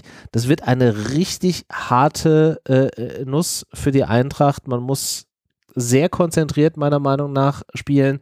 Man darf die Abwehr nicht vernachlässigen. Gerade auf den Außen muss man da sehr stringent sein und trotzdem irgendwie Mittel und Wege finden, einen tiefstehenden Gegner, der mit dem Ball möglichst wenig außer Tore schießen zu tun haben will, irgendwie da effektiv zu bespielen. Liebe Patricia, was ist das Geheimmittel für den kommenden Samstag gegen Union?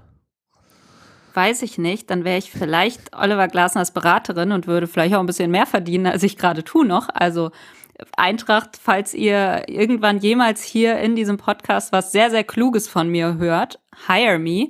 Ähm, nee, äh, es ist auf jeden Fall so, dass das sehr, sehr schwierig wird. Also ich habe so ein bisschen Respekt vor diesem Spiel, weil die Eintracht sich ja, wie wir schon äh, des Öfteren hervorgehoben haben, schwer tut gegen genau solche Gegner, die eben hinten wirklich kompakt stehen, äh, tief stehen. Und bei Union ist es halt das Ding, dass die dieses System perfektioniert haben, was sie jetzt spielen. Also seit die in der ersten Liga sind, spielen die eigentlich den gleichen Fußball und der hat sich aber über die Jahre hinweg entwickelt und perfektioniert und da zieht wirklich jeder mit und das ist, ich finde das sehr, sehr beeindruckend, wie kompakt die stehen und wie wenig Räume die im Gegner lassen. Ähm, um dann aber halt dieses schnelle Umschaltspiel zu spielen, halt immer wieder mit ihren schnellen Spielern dich ja, dann erwischen, wenn du eben selbst die, die Ballverluste hast oder einfach selbst nicht durchkommst hinten bei, bei Union in der Abwehr. Und das macht mir so ein bisschen Sorgen mit Blick auf das Spiel, weil das schon wirklich, ja, sehr, sehr hohe Qualität ist. Das ist vielleicht nicht der ansehnlichste Fußball, aber ich finde es immer beeindruckend und es ist ähm, um das mal zu vergleichen, wir hatten ja vor kurzem ersten Gegner, der sehr tief steht, Wolfsburg. Und Wolfsburg ist qualitativ halt deutlich schlechter als Union Berlin. Mhm. Und ähm, ja, da, da bin ich mal gespannt, wie die Eintracht das lösen will, was da vielleicht auch für Ideen schweben äh, im Kopf von Olli Glasner schon rumschweben. Ähm, ich meine, die Spieler hat die Eintracht eigentlich. Also wirklich ja. kreative Köpfe, die technisch stark sind, die sich auch mit Kombinationsfußball da irgendwie durchwursteln können und vielleicht sich selbst auch Räume schaffen müssen. Und wenn nicht, wir haben gesehen, es funktioniert ja auch über Standards. Also falls das eine Möglichkeit ist. Ähm, aber alles in allem erwarte ich da schon echt ein schweres Spiel gegen Union. Ja, ist schon krass, ne? Also ich muss echt sagen, ich es ist absurd, auf die Tabelle zu gucken und Union Berlin da oben zu sehen. Das ist auch gar nicht böse gemeint, aber es kommt natürlich überraschend. Wir kennen das ja von den Dauerabonnements des FC Bayern oder vielleicht hast du mal so ein, zwei Tage, wo irgendjemand anderes wie äh, Rasenball oder Borussia Dortmund da rumschlawenzelt, aber jetzt Union auch vollkommen zurecht mit der Perfektion äh, ihres eigenen Konzeptes und ich bin immer wieder überrascht, wie lange sich Union auch mit diesem Konzept auch ja nicht nur hält, sondern eigentlich bravourös selbst übertrifft. Das muss man sich wirklich mal überlegen. Die haben äh, Avonini ähm, verkauft in, im Sommer 20 Millionen sind rübergewechselt, habe ich gedacht, okay, ob die das ersetzen können, ja. Und dann hast du jetzt so äh, jemanden wie ähm, Geraldo Becker, der hat jetzt schon mehr getroffen, als er in der vergangenen Saison komplett getroffen hat. Also das ist schon krass. Das ist immer wieder, es geht jemand und es wächst trotzdem wieder jemand rein. Und das finde ja. ich schon sehr beeindruckend. Und die sind brutal gefährlich Patricia hat es wunderbar gesagt, die spielen einen Fußball, der der Eintracht nicht wirklich gut gefällt. Ich freue mich übrigens für Frederik Rönner, das ist für uns auch so ein bisschen ein kleines Wiedersehen, der ja, ja bei uns eine schwierige Zeit hatte, der es wirklich jetzt geschafft hat, bei Union Berlin als Stammtorhüter sich zu etablieren. Das ja. ist für mich auch ein echt ein freudiges Moment, muss ich sagen. Hoffe natürlich trotzdem, dass er ein paar Gegentore fängt, das ist auch ganz klar. Aber ich habe riesen Respekt vor Union. Ich glaube, das wird ja auch deutlich, dass wir das alle haben. Trotzdem glaube ich, dass die Eintracht in der Offensive die Qualität hat, um auf jeden Fall deutlich Paroli zu bieten. Ich mache mir tatsächlich weniger Sorgen um die Offensive, ich mache mir mehr Sorgen um die Defensive, weil du musst halt wirklich einfach aufgrund der Art und Weise, ich hatte es ja gerade eben schon gesagt, wie Union ihr eigenes System mit Konterfußball, mit Geschwindigkeit, mit äh, dem Gegner auch so ein bisschen äh, zermürben, einfach perfektioniert hat. Du musst halt wirklich einfach 90 plus x Minuten da hoch konzentriert sein. Ähm, ansonsten hast du da halt echt so ein Thema. So diese klassischen, wie wir es ja immer mal wieder haben, zehn Minuten, wo wir so ein bisschen gefühlt mit dem Kopf woanders sind und irgendwie äh, zu viel Freiräume zulassen, die dürfen wir uns da halt einfach nicht erlauben lassen. Das ist eher so der Punkt, wo ich so ein bisschen mehr Bauchkrummeln habe als in der, in der Offensive. Ja, es wird halt auch unbequem, wenn man besonders früh, aber generell sich ein Gegentor fängt. Also und, und selbst halt noch nicht ja. ähm, kein Tor geschossen hat und dann liegst du hinten und dann kann sich Union halt noch mehr aufs Verteidigen konzentrieren beziehungsweise zurückziehen. Und wir wissen alle, dass sie das sehr, sehr gut können. Ähm, von daher, wenn das Spiel so lange wie möglich offen gehalten werden kann und, und Union auch gefordert ist, was zu tun, äh, desto besser ist es für die Eintracht. Ähm, Optimalfall so. natürlich, dass die Eintracht selbst früh in Führung geht und ähm, ja, und Union dann halt wirklich was machen muss und sich dadurch das Spiel auch einfach öffnet. Ähm, das wäre der Wunsch, aber wenn, wenn das nicht klappt, dann auf jeden Fall ja, ein Gegentor, vor allem frühes Gegentor vermeiden, weil das äh, kann das Ganze, die eh schon zähe Geschichte, noch zäher machen. Da sagst du sehr viel Richtiges, Patricia. Gerade mit der, wenn man schaut, dass die erst vier Gegentore äh, gefangen haben in den, in den sieben Spielen. Es wird auf jeden Fall super schwierig. Äh, ich glaube sogar die wenigsten in der Liga. Lass mich kurz schauen, ja. Ich glaube, ich also, bin mir sicher. Ähm, das, das ist natürlich schon äh, ein Brocken. Und ähm, ihr habt, ich glaube, Patricia, du hast es auch vorhin schon angesprochen, wenn du dann schaust, dass wir uns gegen so eine Mannschaft wie Wolfsburg dann, äh, ja, die äh, vom, vom spielerischen Typus her zwar natürlich, äh, ja, ich sag mal, an die Leistung nicht rankommt, mhm. auf einem anderen Niveau. Dankeschön, René. Genau, ähm, das ist schon, haben wir uns ja auch jetzt bis jetzt äh, ein bisschen schwerer getan. Aber ich habe auch Vertrauen darin. Die Mannschaft hat sich jetzt vielleicht auch in dem neuen System mit äh, Hasebe, Marvin, du hast vorhin schon angesprochen, äh, zur Aufstellung kommen wir ja dann gleich noch. Mhm.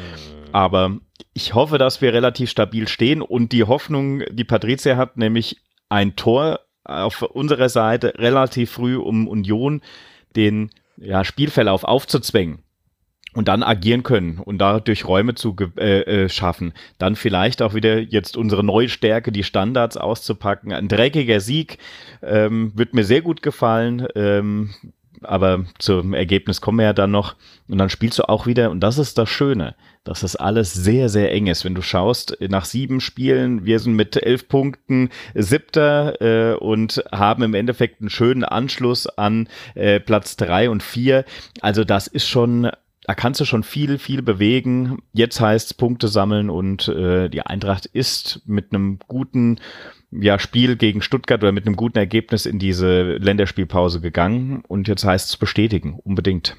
Ja, du musst halt wirklich deine Chancen nutzen. Also du darfst nicht so schludrig im äh, Chancen, also du darfst keinen Chancenwucher betreiben, du musst die wirklich gut nutzen und dann hast du da deine Möglichkeiten. Ich gehe eher davon aus, dass es wirklich eine sehr, sehr enge Kiste wird.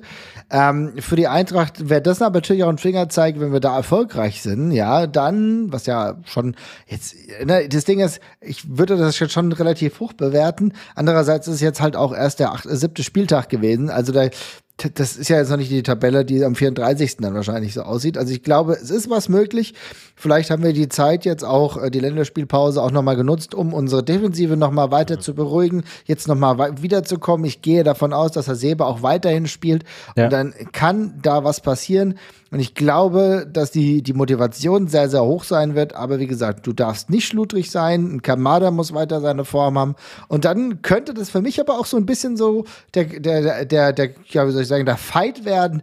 Becker gegen Kolomoani. Ja, da hätte ich voll Bock drauf, weil oh. Kolomoani ja jetzt auch schon ein herausragender Spieler in dieser Saison für uns jetzt gerade jetzt schon ist. Und da treffen so zwei Spieler, die eine bisschen andere Art und Weise haben, Fußball zu spielen, aber so beide trotzdem wuchtige Typen sind, die eine krasse Ausstrahlungskraft und eine krasse Gefahr haben und gleichzeitig auch, darf man auch bei äh, Geraldo Becker nicht vernachlässigen, der nicht nur selber trifft, sondern der auch Vorlagen gibt. Und gucken wir uns an, wie krass Kolomoani gerade jetzt als Vorge äh, ja, Vorlagengeber unterwegs ist. Hm. Geil, geil. Also wirklich wir könnte ein wunderbares Spiel werden, ähm, auch sogar für neutrale Zuschauer, was ja auch nicht immer gang und gäbe ist. Ja, also ein guter Punkt, den du ansprichst, das wäre, oder das ist wirklich ein, ein, interessantes Duell zu gucken, wer von den beiden, Moani oder Becker, da am Ende der effektivere Stürmer an dem, an dem Tag sein könnte. Lassen wir uns äh, mal überraschen. Ähm, die zweite Frage der Überraschung ist natürlich, mit welcher Aufstellung gehen wir jetzt äh, da rein? Ähm, was erwartet ihr denn? Gleiche Aufstellung wie gegen, gegen Stuttgart, weil Lenz ist, glaube ich, ja jetzt wieder im, im Training, aber jetzt auch erst seit kurzem. Ähm, Pellegrini, glaube ich, auch noch angeschlagen. Von daher ist natürlich so diese linke Außenverteidigerposition wieder so ein bisschen eine schwierige. Ähm, das war ja die, die was du Marvin gesagt hattest, von Kneif, äh, Knauf begleitet wurde, der ja da eigentlich auf so ein bisschen untypischer Position unterwegs war. Geht ihr davon aus, dass das wieder ähnlich ist oder sogar die exakte Aufstellung oder würdet ihr da jetzt aktuell was dran ändern? Ich frage mal dich direkt, Marvin. Ich würde gar nichts dran ändern. Also ich würde, also wenn es geht und alle dementsprechend fit sind, würde ich, wenn möglich, mit genau der gleichen Aufstellung sogar komplett fahren. Also äh, das heißt, wenn wir von hinten anfangen, natürlich Trapp, Tika, äh, Tuta und Asebe ähm, und links auf jeden Fall Knauf, in der Zentrale Rode und So, rechts Jacket. Ich gehe jetzt einfach durch, wenn ihr Widersprüche habt, äh, dann sagt das Kamada und So, äh, Kamada und Götze, offensiv und Kolumwani in der direkten Spitze. Das wäre genau eigentlich das, was ich sehe und ich würde nichts dran ändern, weil ich glaube, je mehr äh, Spiele du hast, die du jetzt mit dieser gleichen Formation machen kannst, desto mehr gewöhnt sich ein Knauf, der gehen kann. Den brauche ich jetzt nicht rauswechseln, wenn es nicht unbedingt sein muss. Mhm. Da gewöhnt er sich an diese Position, der ist wandelbar. wenn ich merke, okay, ich muss beispielsweise jemanden aus der Mitte, was immer sein kann, wie Rode rausziehen, der ja auch, darf man auch nicht vernachlässigen, Rode hat schon wieder getroffen gegen Stuttgart. Wie krass ist das denn? Dann würde ich Jakic dann in die Mitte ziehen und dann vielleicht mal Chandler reinsetzen. Äh, also ich glaube, das sind alles die Möglichkeiten, die man hat. Und damit kann man definitiv auch bestehen. Hm. Ja, sehe ich ähnlich. Also ich hatte mir auch schon Gedanken gemacht und ich glaube auch, dass ich mit der gleichen Aufstellung einfach reingehen würde. Ähm, aus den Gründen, die Marvin auch schon angeführt hat. Ähm, plus, man hat ja gute Ergänzungen auch auf der Bank. Also, wie du schon gesagt hast, Rode wird raus müssen. Ähm, da kann auch, ich glaube, ist auch gegen Stuttgart gekommen, ein Ebimbe rein. Äh, der macht es auch immer gut. Ich glaube, ich sage es eigentlich jede Woche hier im Podcast. Ähm, du hast Lindström, du hast Boré, du hast äh, Möglichkeiten, da ähm, erstens umzustellen, zweitens frischen Wind reinzubringen, aber ähm, alles in allem würde ich auch auf die Mannschaft setzen, die das gegen Stuttgart ja ganz gut gemacht hat. Ich glaube, das, das ist der Weg und das ähm, könnte funktionieren. Von daher gutes Gefühl, ein bisschen Kontinuität reinbringen vielleicht und dann läuft das jetzt noch mal kurz ja, vor der Winterpause. Definitiv, das ist halt jetzt genau der Punkt. Ähm, du hast jetzt eben angesprochen, ne? ich habe jetzt jemanden wie Lindström nicht genommen, der natürlich auch nicht nur Potenzial hat, das wissen wir alle, sondern eigentlich auch einen legitimen Anspruch darauf hätte zu spielen. Aber wir sind in der Offensive so krass besetzt, da kannst du fast jeden gerade bringen. Aber auch jetzt würde ich trotzdem eher sagen, Lindström leider erstmal noch auf die Bank. Das tut mir ein bisschen weh, aber wir können halt nur elf Leute stellen. Mhm. Dennis, wie siehst du das? Würdest du das anders machen oder würdest du es genauso handhaben? Ich, ich bin da voll bei euch und ihr sagt es ja, eigentlich ist es ja dann jetzt schon das dritte Spiel, weil die Aufstellung ja fast genauso auch Marseille äh, ja mit 1-0 ge geschlagen hat. Also äh, außer eben die Umstellung, ihr habt es gerade richtig gesagt, Lindström äh, rein, Kamada auf die äh, zurückgezogene Position und Rode rausrotiert. Äh, aber ich denke, gegen äh, einen Gegner wie Berlin macht Rode auf jeden Fall Sinn und wir sollten, wenn er spielen kann, fit genug ist, äh, da auf jeden Fall auf ihn bauen. Jetzt hat er ja ein paar Tage Pause gehabt, äh, Länderspielpause. Hoffen wir mal, dass er auf jeden Fall zur Verfügung steht. Ich habe auch nichts Gegenteiliges gehört bis jetzt. Also dementsprechend bin ich voll bei euch. Umso, umso mehr diese Mannschaft jetzt eigentlich diese Automatismen und diese Eingespieltheit bekommt, umso stärker ist es. Jetzt gibt's wieder die Kritiker, ach du Jemine, jetzt sind wir ja wieder fünf Schritte zurückgegangen, wir spielen schon wieder äh, Dreier-Fünfer-Kette und bla und das. Ja, aber ja, den, den Punkt, halt so, den Punkt verstehe ich halt auch nicht. Also ganz ehrlich, mir ist es lieber, ein Trainer erkennt, dass das, was er halt einfach im Kopf hat, was er spielen lassen will, welches System er will, dass das gerade nicht funktioniert, weil und, und, und passt dann an, weil am Ende sind doch genau die gleichen Leute, die sich jetzt beschweren und sagen, ach, wir gehen wieder zurück zur, zur Dreierkette, wo ist denn die Weiterentwicklung? Wenn da jetzt der Trainer einfach sagen würde, scheiß doch drauf, ich bleibe jetzt bei meinem System, mir doch egal, ob wir gewinnen oder nicht und dann einfach die nächsten fünf Spiele in die Seife gehen, weil er krampfhaft an der Viererkette festhält, ohne das Personal dafür zu haben, dann würden die Leute sich doch dann auch beschweren. Also ist doch auch totaler Kokolores. René, das, das äh, gehst du auf jeden Fall genau mit meiner Meinung mit. Äh, es ist angepasst. Hasebe hat das sehr ordentlich gemacht. Äh, gut, wie lange und wie oft das geht, Marvin, du hast vorhin, glaube ich, gesagt, es ist schon unglaublich, äh, was der ein Pensum schon wieder abreißt. Äh, nein, muss, muss man einfach schauen, wie, wie, das, äh, wie lange er das bringen kann. Und ich bin auch es geht darum, hier äh, zu gewinnen. Äh, ja, spricht mal wieder von der Übergangssaison, ist irgendwo ein bisschen Quatsch. Äh, trotzdem musst du jetzt einfach schauen, hol das Potenzial aus den, aus den Spielern, aus der Mannschaft äh, raus und Ihr habt es auch richtig gesagt, was auf der Bank noch sitzt. Es ist wirklich schade, dass wir nur elf Leute stellen können. Ähm, ja, es ist schon Wahnsinn. Also, ich, das sind so schöne Sachen. Also, ich hätte nie gedacht, dass wir in dieser Saison jetzt schon, ja, in, äh, davon reden können. Hier haben manche Spieler schon viel zu wenig Spielzeit bekommen, die eigentlich ein Riesenpotenzial haben, die für mich in der letzten Saison, wenn sie schon da gewesen wären, auf jeden Fall Stammspieler gewesen wären. Und, äh, ja, muss man einfach sagen, Wahnsinn, ein Luxusproblem, äh, ja, muss man einfach schauen und der Trainer hat das jetzt ordentlich gemacht. Zwei Spiele. Es gibt für mich keinen, kein wirkliches Argument dafür, hier was dran zu rütteln. Und dementsprechend, Marvin, um da nochmal kurz auch drauf zu antworten, weil du gesagt hast, würdest du was anders machen? Nein, ihr habt alles super gesagt. Genauso ist es.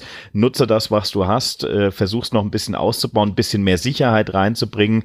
Und ähm, dann glaube ich, kann auch ein Union Berlin, auch wenn das ein hartes Spiel wird, äh, geschlagen werden. Und das sollte bei jedem Spiel das Ziel sein. Auf jeden Fall. Es kann sein, ne? wir werden gleich die Tipps dann diskutieren, aber es sollte natürlich das Ziel sein. Die Sache ist natürlich schon, wir werden dadurch, dass wir jetzt nach dieser Mini-Länderspielpause, jetzt gar nicht so mini war, aber jetzt nach den paar Tagen, haben wir jetzt ein richtig knackiges Programm. Ne? Es ist jetzt Union, du hast ein, ne, eine Woche später hast du äh, Bochum, dann hast du wieder eine Woche später ähm, Leverkusen und alles, alles zwischendrin passiert natürlich in Sachen Champions League. Also, ne, da, da, du hast eigentlich kaum mal eine Woche, wo du wirklich nur eine Woche zwischendrin hast, bis ja. überhaupt eine Woche, sondern es geht Schlag auf Schlag auf Schlag und das ist natürlich die Schwierigkeit. Allein deswegen werden wir ja zwangsläufig mit mehreren Spielern, auch wenn wir sie gerade jetzt nicht in die Stammformation gepackt haben, spielen. Auch ein Hasebe wird nicht die ganze Zeit in der Innenverteidigung spielen und dann kommt es halt drauf an, dass die Spieler, die jetzt noch auf der Bank sind, dann dementsprechend auch performen. Aber das geht jetzt halt richtig rund und ist, ja, Patrick Fritz hat es ja gerade angedeutet. Wir haben gar nicht so viel Zeit. Am 13.11., glaube ich, wenn ich das richtig in Erinnerung habe, ah, ist schon unser letztes Spiel vor ja. der Winterpause. Also das also ist jetzt ein bisschen jetzt, mehr. Als du hast jetzt nur noch bis zum 13.11. hast du nur noch englische Wochen. Ja, das ist ja. richtig bam, bam, bam. Weil Dementsprechend nach, ist ja gut, dass wir so viel Nach den haben. beiden Champions League Wochen kommt nämlich äh, die DFB-Pokalwoche. Da spielst du unter der Woche gegen die Kickers. Ah, okay. Dann kommt zu Hause Gladbach, dann hast du das Heimspiel gegen Marseille, dann hast du Dortmund in der Liga, dann hast du das Auswärtsspiel in Lissabon, dann kommt das Heimspiel gegen Augsburg, dann hast du unter der Woche das Heimspiel gegen Hoffenheim und dann hast du das von Marvin eben angesprochene letzte äh, Bundesligaspiel in dieser in diesem Jahr am 13.11. auswärts gegen Mainz und dann ist ja hier äh, große Freude auf Katar. Also du hast jetzt nur noch englische Wochen bis Mitte November. Also da ist jetzt auch nichts mehr mit Konditionen trainieren oder sonstigem. Das ist jetzt irgendwie, du übst jetzt von Spielvorbereitung und äh, äh, Spielanreise zum nächsten. Da ja, ist nichts mehr dazwischen. Ist, genau, und das ist halt richtig krass, das wissen wir, aber das heißt natürlich, dass alle, die im Rahmen äh, der, ja, der, der ersten elf schwirren, dass die alle auch zum Einsatz kommen. Ne? Defensiv kann es knackig werden, da bin ich mal gespannt. Da ist ja ganz klar, haben wir ja schon lange gesagt, dass es da ein bisschen eng ist mit den Verteidigern. Ich hoffe, dass vielleicht der eine oder andere sich jetzt auch mit mehr Einsatzzeit auch ähm, begnügen kann, beziehungsweise auch äh, glänzen kann. Und Smolcic sehe ich da ganz, ganz weit vorne, dass der bald mal reinkommt. Vielleicht auch mal in Partien wie gegen Bochum. Warum nicht? Dann spielt Smolcic halt vielleicht mal für den Hasebe.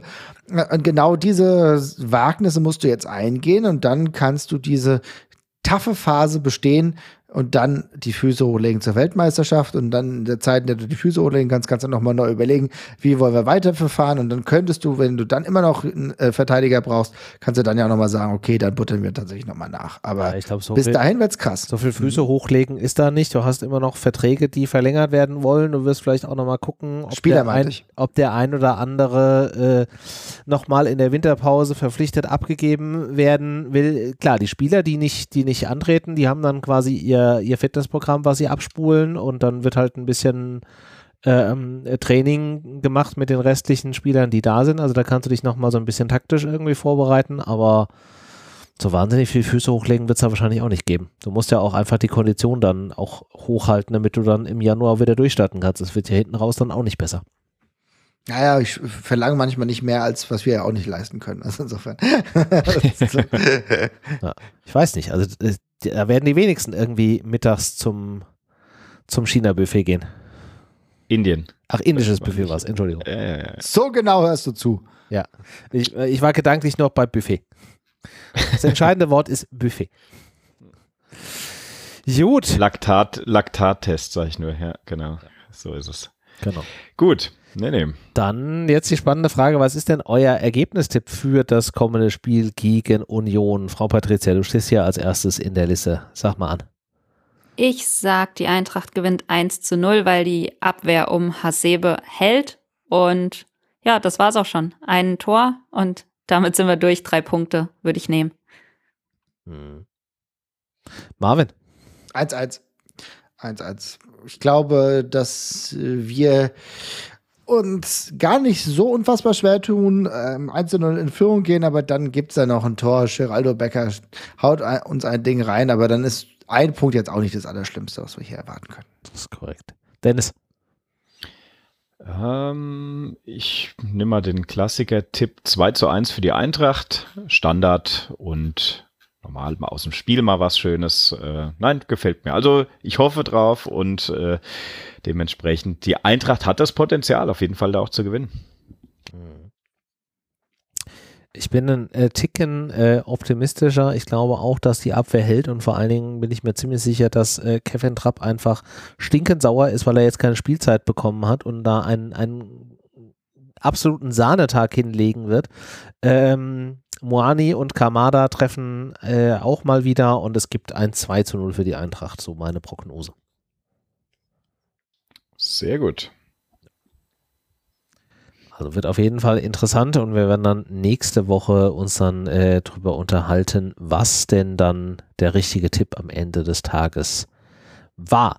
Nächste Woche, äh, Stichwort, werden wir aber ja dann auch nicht am Dienstag aufnehmen, weil, wie wir ja gerade eben schon gesagt haben, Dienstag ist äh, Champions League-Tag äh, dann wieder. Das heißt, nächste Woche könnt ihr euch schon mal drauf einstellen, ähm, dass wir dann eher so Richtung Donnerstag wieder aufnehmen werden. Das war ja der Tag, auf den wir uns festgelegt haben in diesen äh, Champions League-Wochen. Vielleicht jetzt nochmal ganz kurz äh, Blick auf Tottenham. Was ist denn eure Erwartungshaltung für dieses, äh, für dieses Tottenham? Spiel am Dienstagabend. Marvin, du bist auch großer Kenner der Premier League. Tja, also ist natürlich das, eigentlich der potenziell schwierigste Gegner, ne? wobei, wie Lissabon performt aktuell, stimmt mich da doch ein bisschen nachdenklich, muss ich sagen. Ja. Aber ich habe im Grunde, ich erwarte ja von den Champions League-Spielen jetzt keine also Siege, das muss ich wirklich sagen. Für mich ist jedes Heimspiel ein absolutes Fest, die Hymne hören. Das ist immer noch, das ist immer noch surreal. Ihr müsst überlegen, wir haben die fucking, äh, den fucking Europacup gewonnen in diesem Jahr. Das ist nicht zu begreifen. Und jetzt sind wir tatsächlich in der Champions League. Und nicht, weil irgendwie wir ausgelost wurden oder sonst irgendwas, sondern weil wir uns qualifiziert haben. Das ist absurd. Und klar, mit Tottenham kommt eine richtig starke Mannschaft. Ähm, nach Frankfurt, Harry Kane ich habe richtig Bock, Harry Kane zu sehen. Das ist richtig, also wirklich, muss ich sagen. Ja, ja äh, Jölberg, äh, Jumin Son, den wir ja auch aus der Bundesliga kennen. Das ist eine richtig gute Mannschaft. Auch Ivan Perisic, also der eine oder andere, ähm, den, den kennen wir tatsächlich aus der Bundesliga. Ich glaube aber, dass auch dieses Spiel gegen Tottenham ein besonderes sein kann. Und wer weiß, wer weiß, vielleicht schenken wir Hugo Loris äh, das ein oder andere Türchen dann doch ein. Denn es hat gezeigt, die Eintracht ist nach einer schwierigen ersten Phase gegen Lissabon jetzt doch in die, Bundes äh, in die Champions League gut gestartet.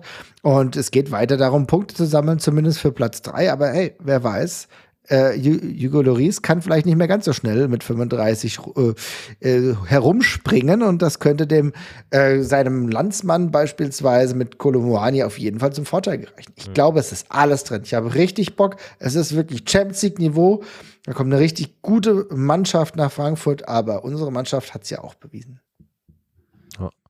Tottenham spielt jetzt am Wochenende Samstag gegen Arsenal und in der Woche drauf gegen, okay, gegen Brighton. Okay. Ja. Ja. Also wird auf jeden Fall ein, ein klasse Spiel, dem würde ich zustimmen. Tottenham, eine der beiden Mannschaften, die aktuell in der Premier League noch ungeschlagen sind. Ähm, also das verspricht auf jeden Fall ein, ein interessantes Spiel zu werden. Ich freue mich da vor allen Dingen dann wirklich auch, wenn es denn stattfindet und ich hoffe, dass es das tut, auf das Duell Harry Kane gegen, gegen Hasebe. Ja. Hasebe, der alternde Samurai gegen Harry Kane, der so aussieht, als wenn er schon irgendwie fünf Jahre älter wäre. Also muss man ganz ehrlich sagen, wir machen das mit dem alternden Samurai hier eigentlich als äh, kleine kleines Snacken. Wenn wir das aber jetzt in unseren Sprachgebrauch überführen, müssen wir jetzt echt mal aufpassen. Wieso? ja, so, so verklagt uns die FR irgendwann, weil wir die ganzen äh, äh, Kirchenstein-Wordings irgendwie gerade rausnehmen. ja, der alte so. Samurai, äh, die Kämpfe aus Fernost. Was kommt als nächstes? Keine Ahnung. ja, okay, dann, dann äh, schickt uns doch mal in oder schreibt uns in den Kommentaren doch einfach mal alternative ähm, äh, Titelbezeichnung für äh, Makoto Hasebe, die wir hier verwenden können, sodass wir nicht immer auf die äh, FR-Wortspiele äh, hier zurückgreifen müssen. Ja. ja, wird auf jeden Fall ein grandioses Spiel. Ich äh, freue mich da auch schon riesig drauf. Das ist ja seit langem auch für mich mal wieder ein Spiel, was ich, wo ich es schaffe, ins Stadion zu gehen. Ach was, ist ja der. Oha. Mhm. Nein. Doch. Natürlich. Doch, doch, doch. Patricia, du auch eigentlich? Oder wie sieht's aus? Mhm. mhm. Oh, dann sind wir ja. Mhm. Volle Hütte. Ja volle Hütte hier auf jeden Fall. Yes.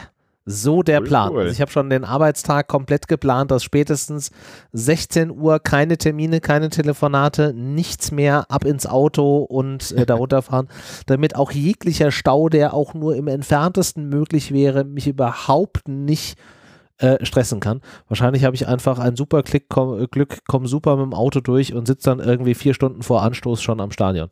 So soll es sein. Aber gut, dann ist das halt so. Was macht ah ja, man aber, sonst nicht alles? Aber merkt man halt auch, dass du bei der Telekom arbeitest. Da ist das noch möglich, ja. Ja, das, das, bedeutet halt einfach nur, dass ich an den Abenden davor und danach dann irgendwie noch Stunden drauflegen kann, damit es irgendwie möglich ist. Ja. ja aber muss ja auch mal sein. Muss sein. Nun gut, ich glaube, damit haben wir dann auch äh, alle Punkte, äh, die diese Woche auf unserer Liste standen, äh, abgehakt. Ich möchte an dieser Stelle nochmal erwähnen, dass wir aufgrund des Champions League-Spiels dann nächste Woche am Donnerstag aufnehmen. Also am späten Donnerstagabend oder Freitag früh könnt ihr dann äh, die nächste Folge äh, euch anhören, in der wir hoffentlich gegen einen Punkt gewinnen, mindestens einen Punkt gewinnen, wenn nicht sogar drei Punkte gegen Union sprechen und von diesem wunderbaren Fußballabend gegen äh, Tottenham und wer weiß, vielleicht ist da ja auch für die Eintracht das ein oder andere Pünktchen drin und dann werden wir mal ein bisschen vielleicht anfangen zu spekulieren, wie das dann in den kommenden Wochen weitergeht. Bis dahin wünschen wir euch auf jeden Fall eine wunderbare äh, Restwoche. Genießt das Eintrachtspiel am Wochenende und auch das gegen Tottenham in der Champions League. Wir melden uns in der nächsten Woche in gewohnter Art und Weise wieder. Bis dahin, macht's gut. Tschüss.